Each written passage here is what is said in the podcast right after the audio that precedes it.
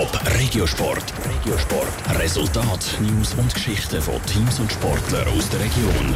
Im Schweizer Fußballcup gibt es in den ersten paar Runden ein Duell zwischen den Profis und den Amateuren. Genau in so einem Duell hat der FC Schaffhausen das Wochenende einen historischen Sieg feiern Gegen den Berner Quartierclub, den FC Bonsporus, haben die Munotstädter gerade elf Goal können schiessen.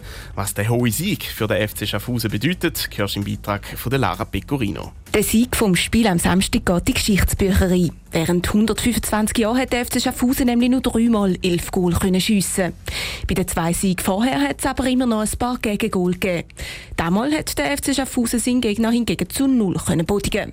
Der Sieg ist aber nicht nur wegen dem historisch, sagt der Ronny Bien, Medienverantwortlicher beim FC Schaffhausen. Sieg gegen den FC Bosporus im Schweizer Cup ist insofern historisch, weil der FC Schaffhausen noch nie ein Auswärtsspiel hat können mit elf Goal Differenz gewinnen. Zudem ist auch gerade bald 90-jährige Marke gebrochen oder knackt worden, weil der letzte Sieg, der ähnlich hoch war, das ist der Elfei-Sieg in Andreswil Das war allerdings 1932 Der höchste Sieg in der Geschichte ist 1939 gegen den FC Neuhausen gelungen.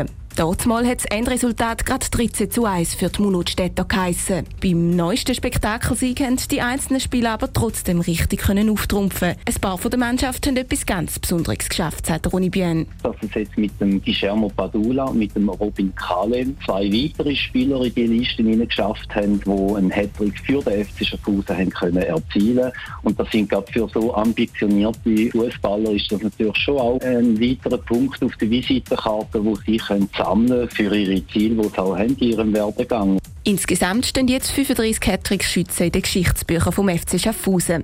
Der hohe Sieg ist aber nicht nur für die Fans von Statistiken interessant. Auch der Mannschaft selber bringt der Sieg etwas, meint Ronny Bien. Mut und Energie und Motivation dankt für das schwere Spiel am Dienstag gegen den FC Thun. Das ist die Einsicht, wenn wir jetzt gerade vom aktuellen Stand anschauen.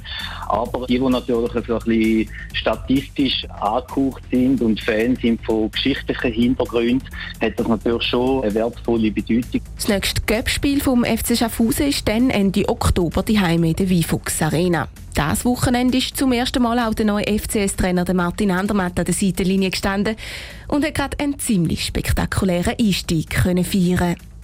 Top Regiosport, auch als Podcast. Mehr Informationen gibt's auf toponline.ch.